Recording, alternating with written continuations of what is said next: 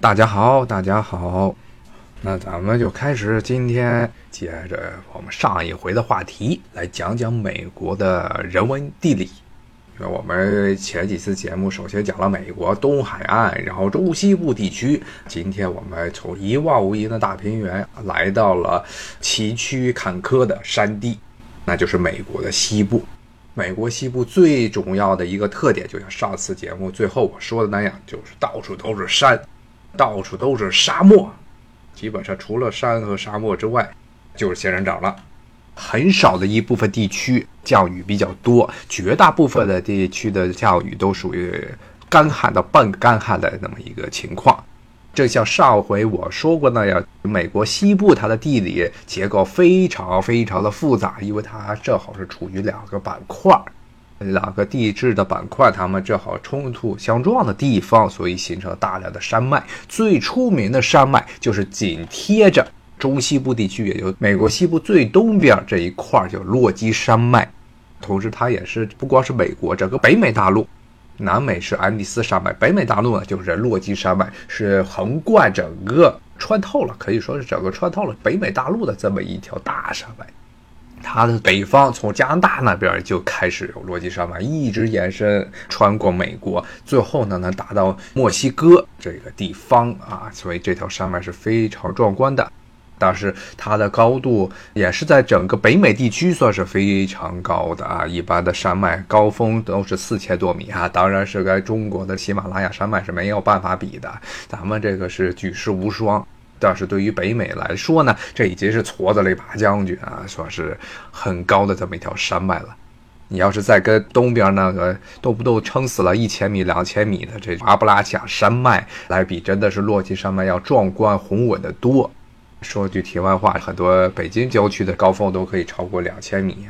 基本上按照美国的标准，已经是非常宏伟的山脉了。但在中国来说，什么都不算。落基山脉呢，它不光是庞大，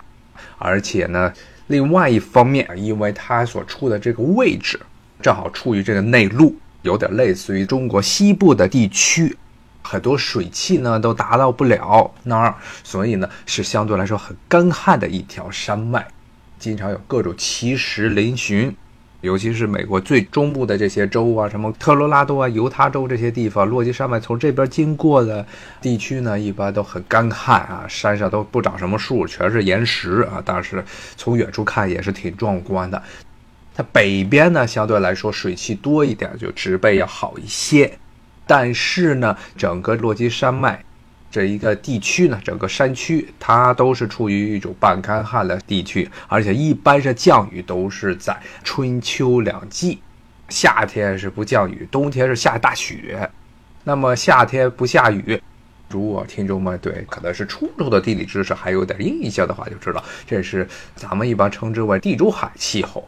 说是夏天不下雨，冬天下雨。那么在所谓的这个落基山脉这边，很多的所经过的这些地区的美国的这些州啊，比如说蒙大拿州啊、爱达荷州啊，啊，像刚才说的科罗拉多呀、像犹他呀这些州的一个特点就是这样。虽然他们其实不属于地中海，但是呢，他们夏天不下雨，冬天下雪。但是呢，这个气候呢又没有像地中海气候那样呢，属于亚热带，也就是冬天的温度比较高。这些地区呢，冬天温度都很低，经常会降到零下，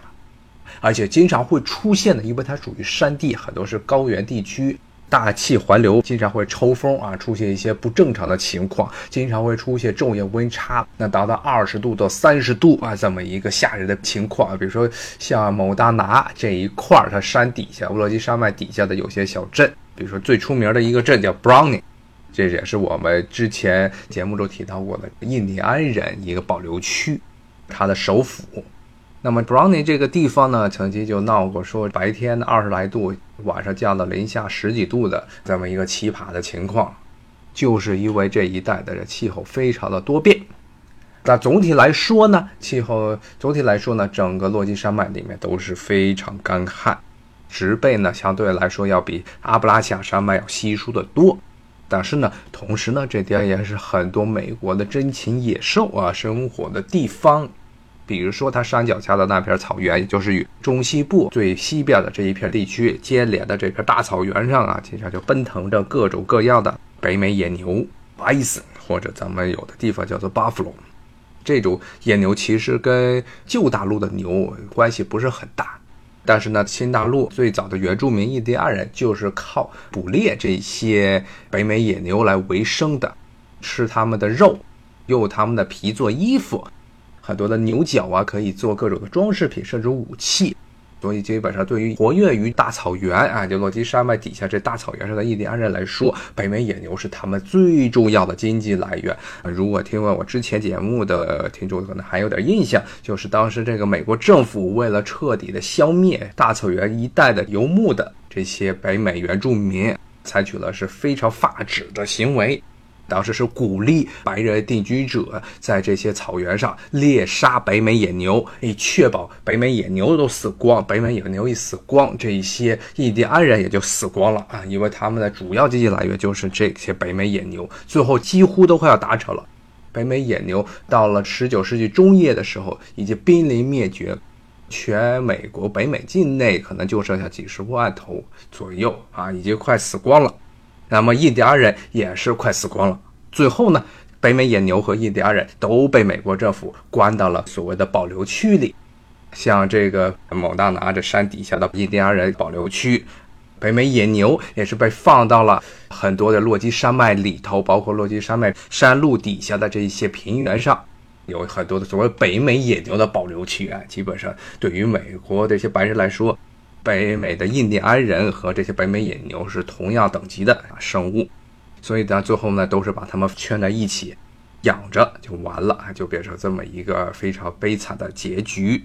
那么这些年呢，因为所谓的自然保护，所以北美野牛的数目呢相对来说提高了些，现在可能好像有几百万头左右。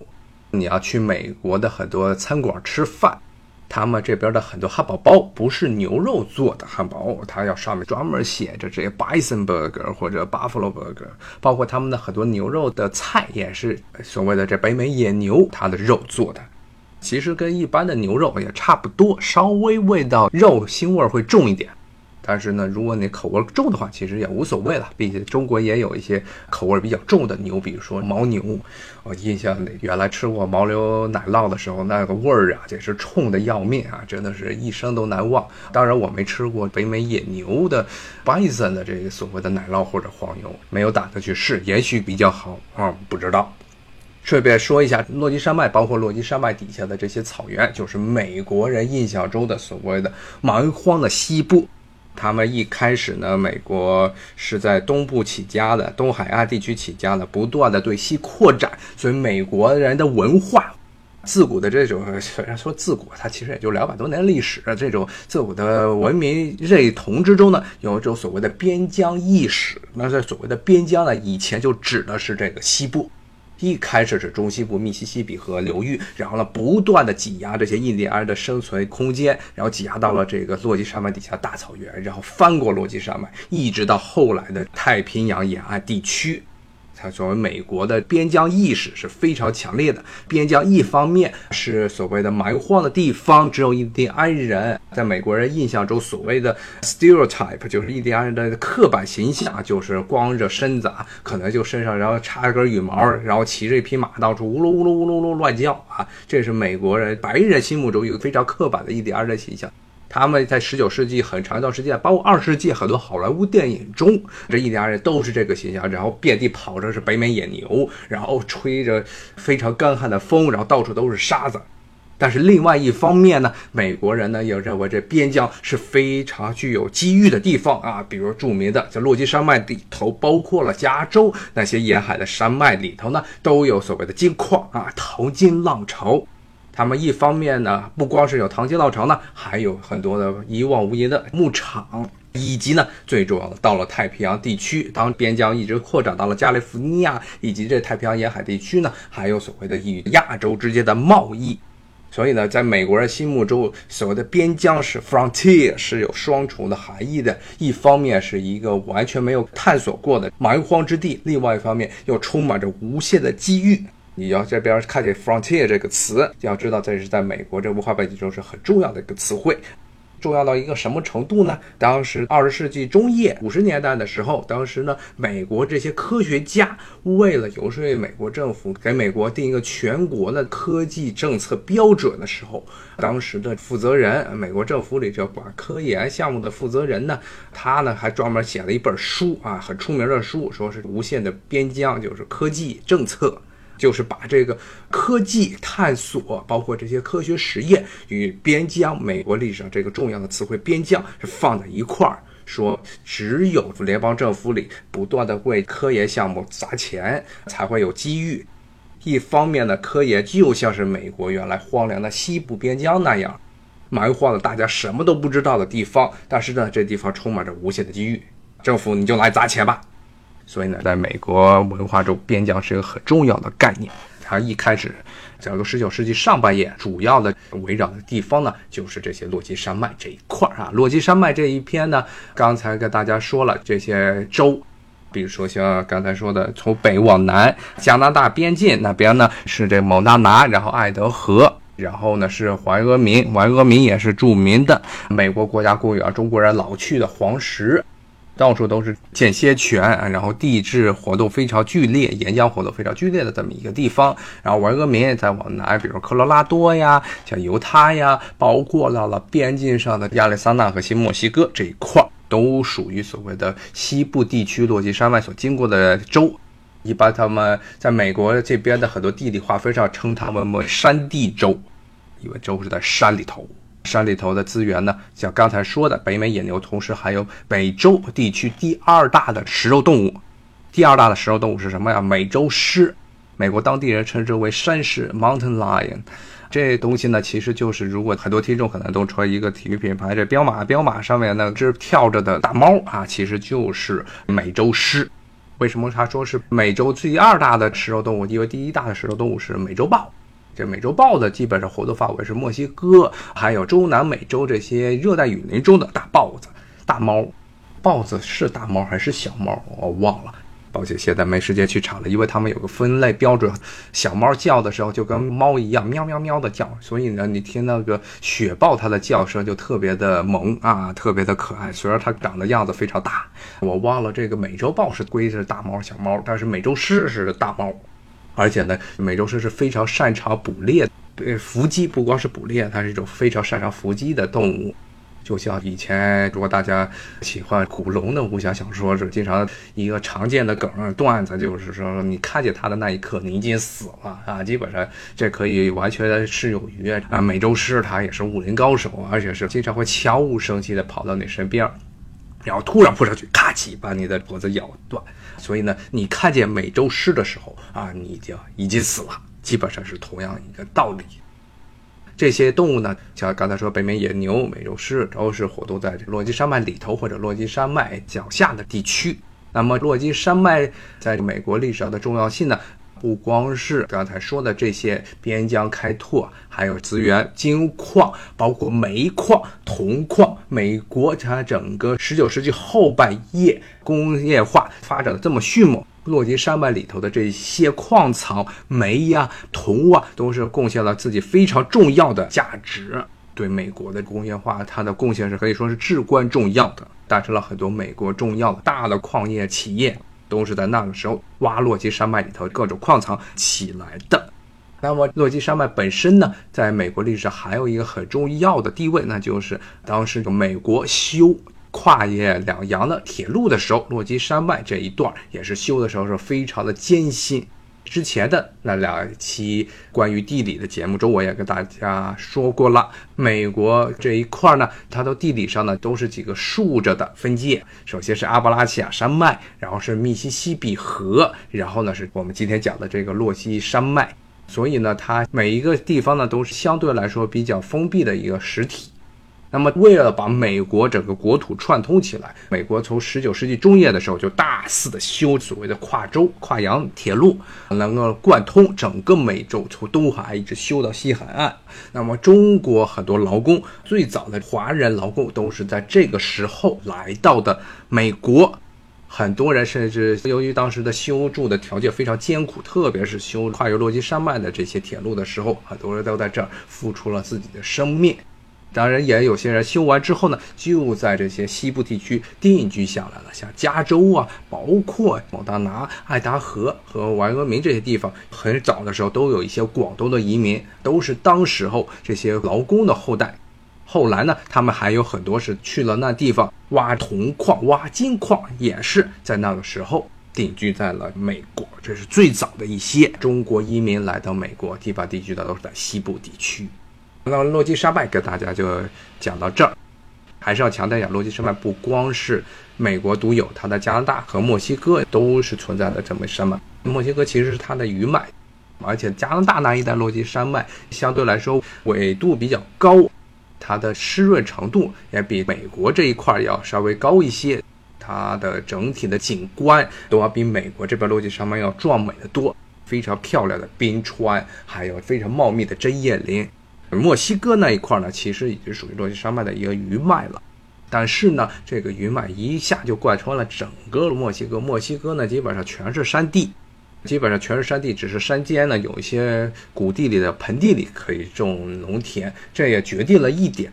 当墨西哥在和美国一八五零年代的时候，美墨战争之后，墨西哥丢掉了新墨西哥州、亚利桑那州，包括之前丢掉了德克萨斯州，还有加州之后，墨西哥就不可能与美国竞争。一个原因就是墨西哥本土啊，把北边这些虽然人口稀少，但是呢适合于农业耕种这些州，差不多占他们原来国土三分之一的土地丢掉之后。它南边这还是余下的，就现在的这三分之二的领地呢，大部分地区呢都是不太适于于耕种的，因为全部都是山，所以呢，墨西哥一直丢掉了北边这些领土之后，都无法与美国在农业上竞争，没有办法创造冗余的、富裕的农产品供给城市，城市化也非常滞后，城市化滞后的一个结果呢，就是工业无法起来。所有的这些祸根可以都说是从十九世纪中叶一八五零年代，墨西哥丢掉了北方领土开始。那么今天呢，墨西哥基本上就非常悲惨，直到今天都是一个经济状况很差、社会治安很烂的国家。刚才说完了整个洛基山脉，洛基山脉之后呢，像上一回节目，我最后也跟大家稍微提到了一下，洛基山脉再往西走呢，其实它洛基山脉本身呢，离太平洋其实还是很远的，它中间呢还有很多的复杂的这些地理结构，其实最大的一个呢，就是所谓的大盆地。在美国境内的中部地区，科罗拉多、犹他这些州往西走，是一大片的，是有小量的丘陵起伏的这么一片高原盆地地带。这些地区呢？里面就有一个著名的城市，就是盐湖城。盐湖城旁边有一个美国最大的咸水湖。上回也跟大家说过，美国人最喜欢起名字都是非常土的，要不就是山寨旧大陆的那些名字，比如说什么剑桥啊、什么普利茅斯啊，这些全部都是能在旧大陆能找到的名字。要不呢，就是大。就加一个字儿大，比如说大盐湖，盐湖城是在大盐湖边上的。大盐湖现在呢也是美国很多的金属元素提取相对的一些矿物制造的一些基地。那么盐湖城这个城市本身呢，也是比较奇葩的一个城市。上回好像跟大家稍微提到了两句，就是那些摩门教徒，美国的一个比较奇怪的，他们自认为自己是基督教，但是呢，其实大部分美国基督教徒不认为他们是基督教的这么一个组织，一路呢从这个美国的东部地区逃到了犹他这个鸟不生蛋的地方，把当地的这些印第安人都杀光了，然后建了这么一个城市。盐湖城也举办过冬奥会。那么这盐湖城呢，一直往西走，就是这些干旱和半干旱的丘陵地带，很多的美国沙漠都是处于这个地方。美国的沙漠呢，虽然面积没有中国西部像新疆那么多，但是还是在西部很普遍的，特别是纬度较低的这些地方，一直到最南边的新墨西哥州和亚利桑那州呢，他们的沙漠都是非常庞大的。非常多的沙漠，而且都是从气候学上第一来说，都属于热带沙漠了，就是冬天的时候温度也非常高。但是盐湖城附近的这些沙漠呢，还是属于典型的温带沙漠。跟大家强调一点，如果大家没有去过沙漠的话，一定要知道，沙漠并不是一年四季都非常的炎热的。有热的沙漠是这样，像撒哈拉沙漠呀，像沙特阿拉伯那一带所在的阿拉伯半岛上这些沙漠是热带沙漠，它冬天的时候也非常的温度非常高。但是呢，像中国。新疆的这种沙漠，包括了美国这些大盆地里的沙漠，这些地区呢，其实都是属于温带沙漠。温带沙漠的一个特点就是冬天的时候气温会降得非常低，像新疆那边，像美国大盆地这边，冬天的沙漠甚至是会下雪的。所以不要一想到沙漠就想的是炎热，太阳挂在高空中啊，热的像人，然后地上呢一望无际的黄沙。其实呢，冬天的时候它照样能够下雪，加上总的降水量还是不够。另外呢，中国人一想到沙漠就是塔克拉玛干大沙漠，位于塔里木盆地里的，说到处都是流沙。而在美国，包括中国很多其他地区的沙漠，其实并不是像塔克拉玛干那样的所谓的沙丘连绵的这么一种沙漠啊。其实上面是有植被的，一般都是非常抗旱的一些耐旱的植物。当然呢，同时也有沙子，所以它表面呢虽然一看也是很多沙土裸露的地方，但是经常会长一些小的灌木，甚至呢运气好能看见很多比较高的树木。如果你去过像美国加州，加州最东部的地区，其实也是沙漠地带啊。沙漠地带里有一个著名的国家公园和一个著名的高尔夫的打球圣地，叫做棕榈泉。棕榈泉其实就是位于沙漠中的一个绿洲。棕榈泉附近呢有一个很出名的美国国家公园，叫约书华树国家公园啊。那这里头呢，基本上你开进去就全是一片沙漠，沙漠中长了很多奇形怪状的、特别吓人的树。是长得像，按照当时十九世纪末这些摩门教徒当时去那儿的时候的记述说，去到那儿看见很多这些树长得像是人的手一样，说就一个手咵从这个沙漠中长出来，因为它基本上没有什么树叶。这个听众说棕榈泉去过啊，其实很多中国游客可能都去过棕榈泉，不一定去过旁边的约书华国家公园。棕榈泉去过，因为那儿有全美国西海岸地区最大的奥莱，就在棕榈泉旁边。估计很多去过加州的听众朋友们可能都去过那里哈。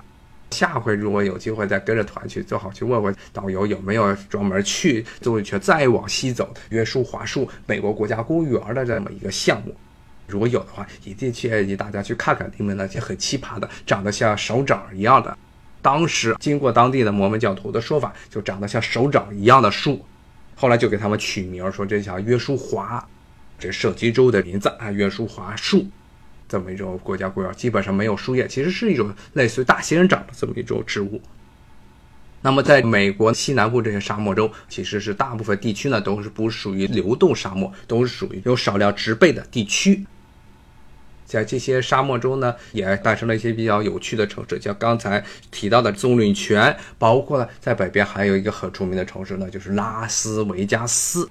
内华达州整个州基本上是鸟不生蛋的地方，但是呢，拉斯维加斯这块呢是一个小绿洲。当时呢，又属于一个三不管地带，所以呢，最早的很多黑帮都跑到这儿来开赌场，为了洗钱。现在呢，已经不断的茁壮成长，成了全美国最大的一个以赌博观光作为经济来源的城市。拉斯维加斯也很多中国人冬天去那地方玩，而且呢，那地方办很多的演出。记得最搞笑的就是以前经常你如果看很多这些港台地区的歌手啊，说世界巡回演出。世界巡回演出啊，那么所谓的世界巡回演出，在美国是在哪儿呢？要不就是在洛杉矶这华人多的地方，要不就去拉斯维加斯。去拉斯维加斯经常看见有香港的歌手在那儿办演出，为什么？就是那个地方租场地的费用非常便宜，就在那儿办一场，而且因为它临近加州，很多中国人呢就开车去那儿看这些歌手演唱会。刚才说到这大盆地。大盆地呢，再往西走呢，是又有一条山脉，叫卡斯卡迪亚卡斯卡蒂山脉。我们知道，美国最西北部的那个地区呢，有一个城市西雅图，也是最近因为电影还有各种各样的这些旅游杂志被吹得很火的一个城市。西雅图，西雅图本身一个山城，它其实呢就是位于这 Cascadian 山脉的边上，而且这一带也是地质活动非常剧烈的地方，旁边有很多的火山。西雅图边上有一个西雅图的一个地标，就是有一个长得特别像日本富士山的那么一个大雪山，叫做 Mount Rainier 雷尼尔山。它其实就是一个现在还是处于活跃之中的这么一个大火山。如果你去西雅图这个地方玩的话，从飞机上就能看到这么一个巨大的一个雪山，很漂亮，也可以爬，但是不知道什么时候它就会爆发。西雅图这一带可以说是美国西部地区少数的几个比较湿润的地区，它是受洋流的影响，稍微比较湿润，是一个海洋性气候。但是呢，只要翻过西雅图所在这个地区边上的山脉，到了华盛顿州，西雅图是属于这美国本土最西北部的这么一个州，华盛顿州。翻过去之后呢，华盛顿州它其实内陆这三分之二的领土呢，都是属于干旱的草原地带，也就是卡斯卡蒂山脉和落基山脉之间的这么一大片的草原和盆地地区，也是比较干旱。但是正因为这些比较干旱的地区呢，适合于这葡萄生长，所以华盛顿州呢也是美国一个重要的葡萄生产州。那么卡斯卡蒂山脉再往南走，就是上回跟大家说到的大雪山。它其实是雪山 Nevada Sierra，它这条雪山基本上是划分了加州与内华达州，也是在很多的美国的这些流行文化中经常提到的这么一条山脉。像原来有一个很著名的游戏工作室，在加州的一个游戏工作室叫 Sierra，它其实取名就来自于这条雪山，就是内华达州和加州之间这个分界。这条卡斯卡蒂山脉和 Nevada Sierra 其实是连在一块儿的，中间呢就是刚才我说的很多的山间的盆地、谷地地带。那么呢，这条山脉再往西走，就到了太平洋的沿海地区。太平洋沿海地区，上回也跟大家说过，有这么一条沿海的太平洋沿海山脉地带，一直从这个南加州啊、洛杉矶这一带延伸到了北边的俄勒冈州啊，包括华盛顿州这些地方。正由于这条山脉呢挡住了太平洋上吹来的湿润的海风，造成内陆的相对来说比较干旱，但同时呢也造就了全美国甚至全世界最高的这些树木，也就是太平洋沿海地带的这些红杉树。从旧金山往北开，就有所谓的红杉树国家公园，非常值得一去，非常漂亮的地方。而且呢，本身这条山脉因为它就是沿着太平洋海岸线形成的一条山脉。所以在这地方的修的很多的公路呢，景色都特别的壮观，一面是悬崖，一面是大海，而且因为太平洋这一块的海水呢，相对来说比较的寒冷，所以颜色非常的蓝啊，深蓝色、湛蓝色的这么一个大海，然后一边呢又是高耸入云的山脉和高山。所以呢，美国最出名的上，甚至很多旅游杂志上经常评所谓世界上最美的几条公路之一，必然就有加州太平洋沿岸的这条一号公路啊。一号公路是沿着这个悬崖建的，然后另外一面呢就是深蓝色的大海，远处呢可能还有少许的岩石构成的小孤零的岛屿，非常的漂亮。来加州做自驾游的话，非常喜欢这个啊，约翰丹佛的歌。顺便说一下，这丹佛他其实他的出身呢，和他歌曲的主要内容其实并不是指的是美国西部，而是指着美国东海岸的西部地区。像他最出名的歌里，《乡村路》（Country Road） 里，他讲的是西弗吉尼亚。西弗吉尼亚是位于阿布拉西亚山脉州的这么一个州，毗邻的是美国中部地区的这些大平原。所以他呢，一般是被称之为美国乡村音乐、乡村歌手。乡村歌手基本上指美国中西部这些地区当时的移民，特别是很多的爱尔兰人，包括很多的德国人定居在了这些地区。然后呢，在这地方带来了自己的很多的音乐文化，特别是爱尔兰人他们那些小提琴带过来，然后形成了这么一种美国独特的中西部地区的乡村音乐。上回忘记跟大家讲了。那么呢，接着说刚才的话题，刚才说到的是这一号公路。那么这条公路呢，如果你是来北国自由行租车的话，很建议从这个洛杉矶开车往北，沿着一号公路开到旧金山去呢。但我不太建议大家从旧金山开一号公路开车往南走，为什么呢？因为往南走的时候，你车边上就是悬崖啊，所以有点吓人。如果是从南往北走的时候，你是靠着山体这么走的。当然，如果胆子肥的，也可以从旧金山开车沿着一号公路往南开到洛杉矶。如果没有恐高症的话，但是呢，无论如何都很建议大家在这一号公路上开车试一试，很好玩。那么刚才说到的是沿海的这条山脉线，沿海的这条山脉线呢，同时也造就了加州这么一个非常复杂的地理环境。我们一常说的加州，一想的就是刚才说的两个大城市洛杉矶和旧金山这两个城市，全部都是山城。虽然是山城，但是由于它们的纬度不一样，然后这洋流关系不一样，所以造成这两个城市的气候是不一样的。而洛杉矶这个城市呢，是典型的标准的地中海气候啊，就是夏天是炎热少雨，冬天呢温度较高。当然不是说是非常高，没有到热带那种四季如夏的感觉，但是呢，相对于美国其他地区呢，温度都非常高，冬天的温度是要十几度左右。如果降到十几度，洛杉矶的人就疯了，说我们要被冻死了。其实根本没那么冷，主要是他们一年四季都没有怎么接受过寒风的洗礼。那么这个地区呢，冬天会下点雨，典型的地中海气候。但是再往北走，到了旧金山这一带呢，气候就变得不太一样了。它的夏天的时候下雨不是特别多，但是呢，这个地区夏天的时候经常会下大雾，因为它是属于一个湾区。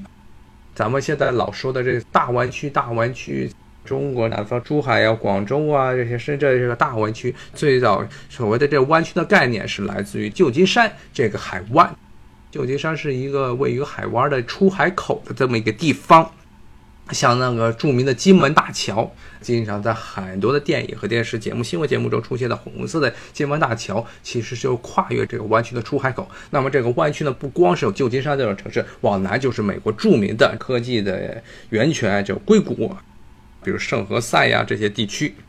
都是位于这湾区的附近，包括了很多著名的高校，斯坦福啊，包括加州大学伯克利分校，都是位于这一带。可以说这一带呢是很多知识精英还有有钱人云集的地方。所以旧金山这一带呢，它也是全美地价和房租最高的地区，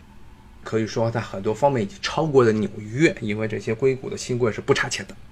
但是这个地方的气候呢，没有加州好。加州呢，一年四季呢，其实除了冬天需要可能一两天看看天气预报之外，其他时候都可以戴着墨镜开着车，敞篷车就可以出去了。但是旧金山不一样，它夏天的时候虽然下的雨不多，但是经常起大雾，而且一起呢就是一个上午，所以夏天其实非常冷，而且很非常不舒服，还经常偶尔会下一些狂风大雨。这个地方呢，气候来说没有南加州好。但是呢，由于历史的原因，它历史上就是一个很重要的港口，对整个亚洲贸易的大港口啊。最早的华人定居地也是在这儿，所以这个城市兴起之后呢，周边又带动了很多的大学的兴起。最后呢，一直到了二十世纪的中叶之后呢，开始成为美国这高科技产业的一个主要的基地。但是呢，气候其实没有南加州好。再往北走的话。旧金山是位于北加州和南加州的一个分界的地方，再往北走，基本上气候就更加潮湿了。一直到西雅图那一带，它就是典型的洋流控制了这么一个海洋性气候。还是回到刚才的话题，说到这加州，加州的这个地方呢，沿海呢是有这么两个大城市，但内陆呢就更加干旱。但是呢，加州一个好处就是，刚才我跟大家说过，是有内华达这么一条大雪山。这个雪山呢，它底下呢供给了很多的雪山融水，雪山融水形成了径流，流到了加州太平洋沿海山脉以及 Nevada Sierra 的大雪山之间，形成了一个加州的内陆的一个盆地。这个盆地呢，也是全美数一数二的农业基地。包括呢，很多如果以前看过 NBA 节目的听众，可能还记得加州原来有一个篮球队儿 Sacramento 国王队。那圣卡拉门托呢，Sacramento 这是一个西班牙语，其实就指的是他们做宗教仪式的时候，天主教做宗教仪式的时候呢，这些仪轨叫做 Sacramento。同时呢，这也是加州的首府。但加州首府呢，它就是位于这个盆地之中，位于加州农业的最中心的地带。那么，加州美国人称它为是美国人的沙拉巴，就是因为这一带呢，虽然它的降水量没有东海岸地区高，但是呢，正是因为它降水量不算很高，但是阳光又非常充沛，所以非常适宜各种水果、蔬菜的生长。所以，加州这个地方一旦像前些年，从一二年开始一直到一七年，有所谓的连续五年的大旱，造成了美国呢前些年这个沙拉呀，很多很多生鲜蔬菜的价格的飞涨。就是因为加州这边大旱，所以很多的庄稼都完蛋了，庄稼完蛋了，美国人就吃不少新鲜的沙拉了。所以这就加州呢一个在美国人心目中的，除了这高科技产业，除了好莱坞之外，另外一个重要的标志呢，就是我的沙拉吧 s a l a b o 就沙拉碗。那么这也造成了加州这个州呢，它跟美国其他州都有一个很不一样、非常特别的地方，就这个州它自己的精分、精神分裂非常厉害。为什么这样呢？因为沿海都是这些大城市，都属于这所谓自由派控制的地区，所以呢，思想比较开放。当时到了内陆，农田的这些地方全部都是大农场主，就是美国在那种最保守的，一般美国人称为“红脖子”的这么一帮人，这些人基本上都是顽固的共和党的支持者。所以呢，加州是很明显的一个趋势呢，就是沿海地区全部都是投民主党的票，在每次美国的总统选举，但是内陆地区全部都是投共和党的票，沿海和内陆经常掐的你死我活，非常精分的这么一个州。刚才有听众说的，加州年年大火啊，其实不光是加入了美国西部地区，因为它的整个气候特点是干旱霸干旱，而且夏天不下雨，像刚才我一直强调的这一点，所以基本上西部地区从落基山脉一直到这中部的大盆地，一直到东部的沿海的这些山脉线呢，都是年年要出山火，而且一出山火，尤其夏天一出山火就完蛋了，因为不下雨。而且呢，美国这边的灭火的标准呢，就是如果它是毗邻居民区要灭火，如果不是毗邻居民区的话，它基本火势它只是控制，它不把它消灭掉。因为他们一个理论就是这样的话，旧的树木烧掉之后就可以形成腐殖质，然后供给新的树木的生长。所以如果你不烧的话呢，土壤的营养会越变越差。所以他们一般只是控制，但不去扑灭远离居民区的这些着火地带。但是呢，加州这个地方呢，由于它人口太多，它是全美人口最多的一个州啊，所以很多的城市都是位于着火点的边上，包括前两年，基本上每年他们都会出现严重的大火。在加州来说，山火已经成为一个很正常的事情了。基本上，你要是哪一年没有山火的话，那绝对是有问题的，已经成了这么一个情况。其实，蒙大拿那边的山火，甚至很多时候比加州要厉害的多。有一年从六月份山火，六月底山火就开始烧，一直烧到十月份，一直就没有结束。因为它的很多山火是远离城市地方着的火，所以呢，救火队员一般都不会去用心的去扑灭。所以呢，到了八月底九月份的时候，然后就天天天上飘着白色的，不是雪花，是烟灰。又到了白色的季节，虽然这白色的季节不是冬天，而是夏天的时候，真的是非常糟糕的时候。鼻子里全是血丝，这是西部一大盛产，就是所谓的山火。那么刚才我说到了加州，加州呢，同时也是华人来美最早定居的地区，特别是旧金山这一带。旧金山这边的华人大部分都是讲广东话，因为都是从广东那边来到旧金山的移民，所以那边都是粤菜馆子。但是到了洛杉矶这一带呢，基本上就是各地的移民都很多了。最早早期的有广东的移民，后来也有台湾地区来的移民，然后后来呢，其实八十年代之后呢，又陆陆续续的大陆的移民越来越多啊，所以这个地区相对于旧金山来说呢，它的华人的这个成分就更加复杂一些。那么洛杉矶到现在已经是超过了旧金山，成为了美国西海岸地区最大的这么一个贸易的港口。我一开始去洛杉矶时候就一直纳闷，这个地方也没有什么高科技产业，也没有工业，凭什么它会成为一个大城市呢？一方面是它的娱乐业、传媒业，还有就是它实际上是一个重要的这么一个港口啊，整个西亚地区最大的港口，特别是对华贸易。现在这些年，尤其从去年年末开始呢，就一直处于一个比较波动的状态。因为贸易战的问题，但是到现在为止，它还是因为它和亚太地区的关系非常紧密，它一直是美国整个西海岸最大的港口城市。今天我看还有这么一些时间，我看基本上是把西海岸地区整个情况来大家介绍一下。现在呢，我再用这最后的时间来介绍几个可能大家不是特别关注的州，但是也属于美国的一部分，同时他们大部分也属于西部，在美国地理划分上属于西部这么一些地区。两个州还有好几个美国称之为领地的地方，首先就是与美国本土四十八个州隔开的美国另外两个州。美国有五十个州，但是只有四十八个州是连在一块儿的。那两个州是哪两个呢？就是从西部地区再往西走，越过大洋，以及呢往西北走，越过加拿大有两个州，一个是西北部与俄国、俄罗斯隔着白令海峡相望的阿拉斯加 （Alaska）。这个州呢，主要是现在好像中国去的游客也越来越多了，因为当地有非常壮美的冰川。那这是一个霹雳基地，有很大的，有差不多三分之一的土地呢是位于北极圈里头的这么一个州，而且呢，沿海地区呢又是气候相对来说比较温和，很多的游轮载客的游轮都是从加州这一带把客人拉上去，然后呢，沿着山，沿着太平洋沿海地区，一直把你带到拉拉斯加。是很多的冰川，包括呢还有极光，都是在这地方，还有可爱而危险的北极熊，都是在这些地区可以找到。这个州呢，绝大部分的土地呢都是属于冻土和半冻土啊，是不是很适合于耕种？但是呢，也很多的资源，特别是石油。还有很多的其他的一些矿藏。这个州它一个很有趣的一点呢，就是它的历史呢跟其他美国的州都不一样。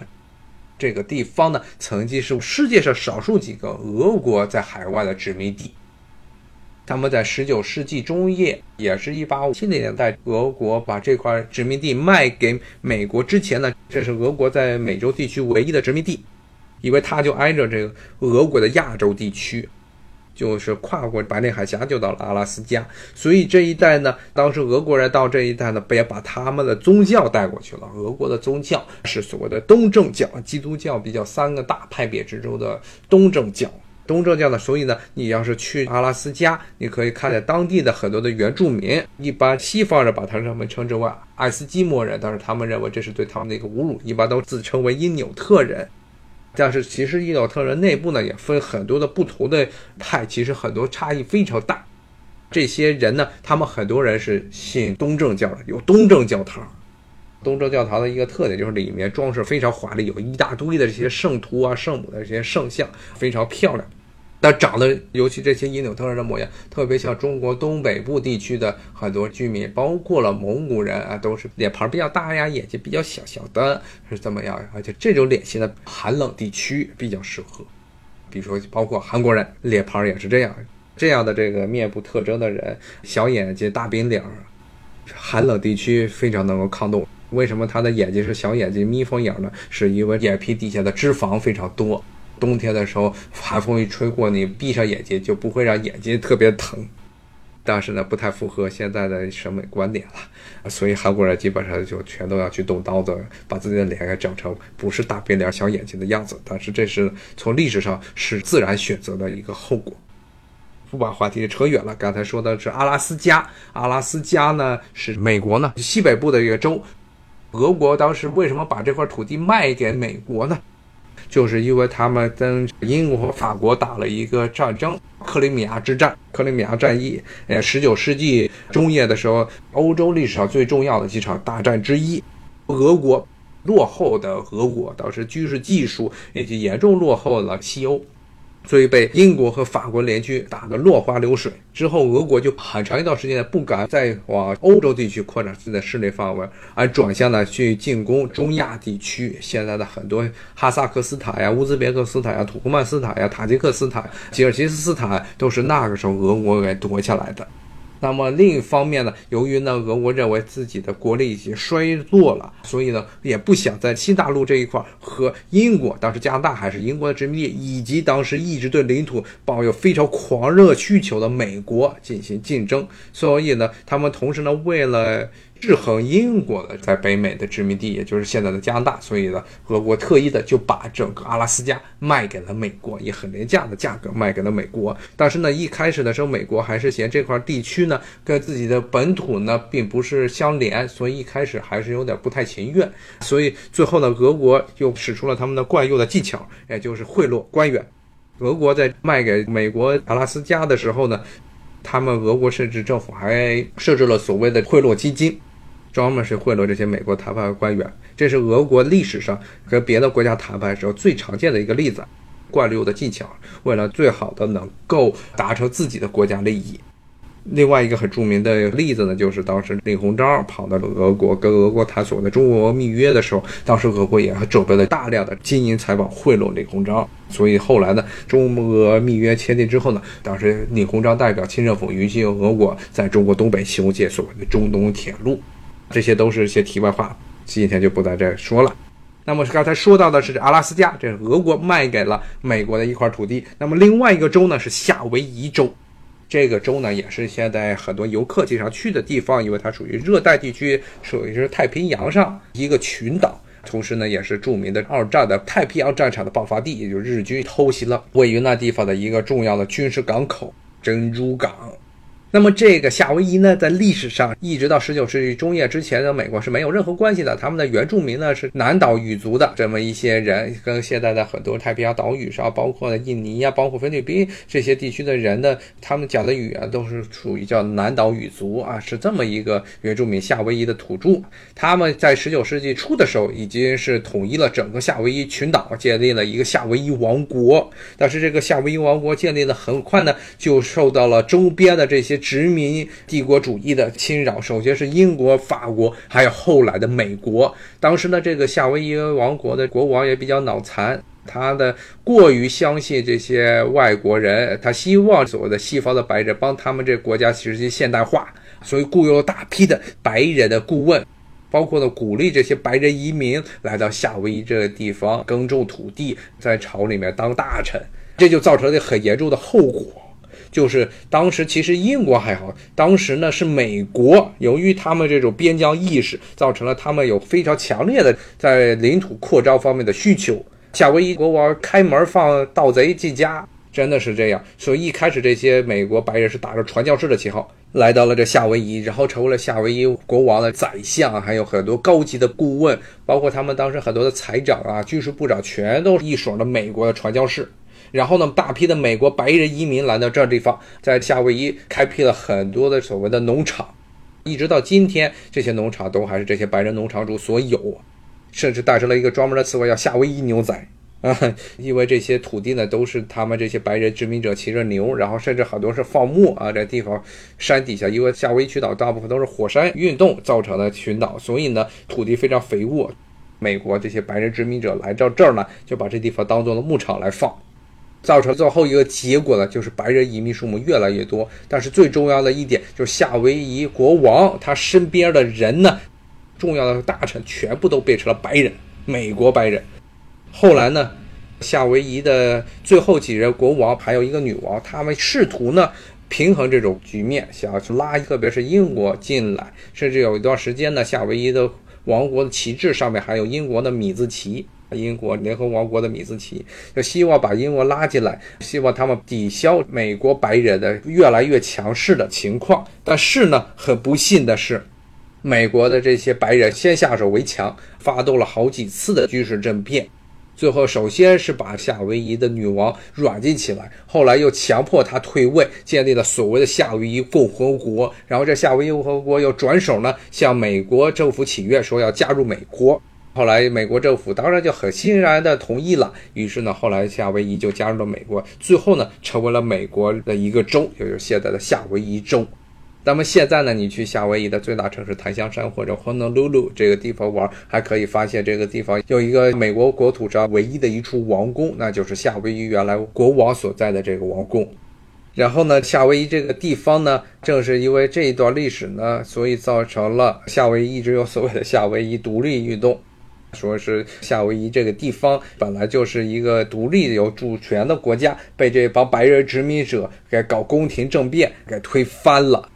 那么呢，很有趣的一点，顺便说一下，就是奥巴马，美国的前任总统奥巴马，他的童年都是在夏威夷生活的，因为他妈是一个嬉皮士，把抚养奥巴马的责任是甩给了他的姥姥姥爷。他姥姥呢是这么一个银行的副总，还是属于比较有钱的中产阶级，甚至非常有钱的上层中产阶级。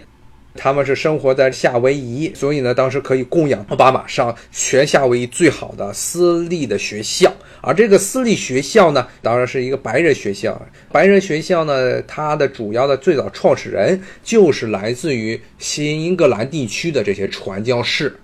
记得是奥巴马刚上来的时候，很多杂志为了拍奥巴马马屁，说他不光是一个美国黑人，同时呢，他也代表了美国的传统精神，让新英格兰这种 WASP 这种白人清教徒的精神。为什么呢？就是因为他小时候上的是在夏威夷最好的白人传教士建的这么一个私立的学校。那么这个私立的学校其实就是在夏威夷还是一个王国时期，白人传教士建的这么一个学校。后来这些白人传教士不光是建学校，还把这个国家给推翻了。那么这就是夏威夷。后来呢，由于夏威夷又毗邻着日本，很多的这些美国农场主后来大量的雇佣日本移民，帮助他们耕种夏威夷这些土地，所以造成当地的日本人的数目也非常庞大。日本人很少在海外有移民，但是夏威夷是为数不多的几个。那看就大批的日本移民的海外地区啊，所以当地的日本文化也非常的发达。最后呢，我再跟大家迅速说说美国除了五十个州之外，还有很多的所谓的海外领地，其中最重要的几个海外领地是波多黎各，这是位于加勒比地区。一个讲西班牙语的这么个岛屿，是当时美国和西班牙在十九世纪末打这个美西战争之后，西班牙输了之后，把他的所有的这殖民地全部割给了美国。那么波多黎各就是其中之一。波多黎各呢一直想成为美国的一个州，但是美国的政府、美国国会不干。他们认为，美国本来其实这些州都有很强的反拉美裔、反西班牙裔的这么一种情绪，他们不希望波多黎各成为美国的一个州，所以到目前为止，波多黎各还是属于美国的一个领地。领地的概念是什么呢？你领地里的人是美国人，可被视为美国公民，但是呢，在波多黎各本身这个地方，如果你居住在波多黎各的话，在美国国会中是没有选举权的。波多黎各在美国国会里是没有自己可以投票的民意代表，他有一个所谓的民意代表是在美国的众议院，但是不能投票。你不能投票，你这个所谓的议员就没有任何意义了。相同的类似的情况还有美国在太平洋上的两个重要的海外领地，一个是关岛，号称是美国在整个太平洋地区毗邻中国这一块沿海地区最重要的一个海军基地，那就是关岛。关岛这个地方呢？上面差不多有十几万的居民，大部分都是也是讲南海语族各种语言，叫查莫语 （Chomos） 这么一个语言的这么一些原住民。他们呢也是美国政府认为对他们是美国公民，但是呢，如果你是居住在关岛，不挪窝，不去美国本土这四十八个州加阿拉斯加、夏威夷这两个海外州的话，那么呢，你就不能够拥有在美国国会州的议员。同样的道理也是所谓的马里亚纳。它叫马里亚纳群岛，首府是在现在的塞班这么一个岛屿，是在关岛北边。其实就关岛是一个很大的岛，然后北边是一系列的小岛，叫马里亚纳群岛。他们的首府是在塞班。很多以前的黑心的中介告诉中国人说，只要你到了塞班，你就可以移民到美国，这是胡说八道。首先呢，你到了塞班，如果你不是持着移民签证的话，比如绿卡签证的话，到了塞班你还是属于外国游客，一切待遇是跟美国本土你去那儿玩儿，美国人对你的待遇是一样的，你就是一个外国人，你不可能因为你到了塞班就会自动成为一个美国居民或者美国移民，不可能是这样。所以很多中国人被骗到那儿，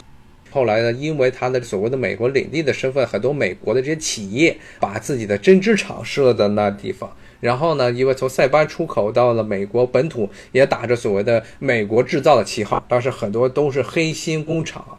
所谓的血汗工厂，雇佣这些非法移民，不光是中国的，还有越南的、东南亚的很多人。到他们说你到了塞班这个地方，你就能成为美国公民，然后大家乐呵呵的去了，然后就被关到了血汗工厂中去缝衣服，然后缝完衣服上打着标签说这是美国生产 Made in USA，然后销售到美国本土。然后一方面呢，又榨取了非法移民的这血汗；另一方面又满足了美国本土人所谓的买国货的这么一种虚荣心。这是塞班那一个地方的情况。那么这些地方呢，都属于美国的海湾领地。之前的节目中，我也很强调，美国人很多的人内心深处有非常强烈的种族主义观点，所以不希望这些地方的，特别是要刚才说波多黎各呀、包括关岛、马里亚纳，还有一个是美属萨摩亚。哎呀，今天都没有时间跟大家具体来说了。这些地方的人呢，能够成为美国真正的州，因为他怕这些所谓的非白人的族群呢，能够稀释掉美国白人的势力。所以呢，这些州他们允许你成为美国公民，但是呢，如果你还是待在本地，你就不能够拥有国会代表，还是有很强的政治的歧视的。那今天的节目呢，可能我看这时间实在是已经可能没时间再跟大家多讲了。今后可能有机会的话，我再跟大家讲讲美国在太平洋地区的这些殖民扩张史啊。之前说了夏威夷，但是其实呢，包括美属萨摩亚也是一个非常狗血的一段殖民史，还有包括了刚才说的马里亚纳，还有关岛，甚至呢，还有美国在太平洋上还有好几个所谓的傀儡国啊，名义上是拥有自己的主权，但是呢，军事上包括政府的开支，甚至是他们的邮递都是被美国控制的，包括所谓的马绍尔群岛，包括了帕劳。这两个地方呢，到现在和中国大陆都没有建交，唯一个建交的是，当时被美国影响很大的叫密克罗西亚群岛。这是唯一一个与中国大陆建交关系的。但是呢，其他两个小国都是被美国影响，历史上其实是美国的半殖民地的性质，所以呢，一直到今天都没有和大陆进行官方建交。这些岛屿们都是以前美国在太平洋地区军事殖民的一个遗产，因为我以后也有机会可能跟大家讲一讲。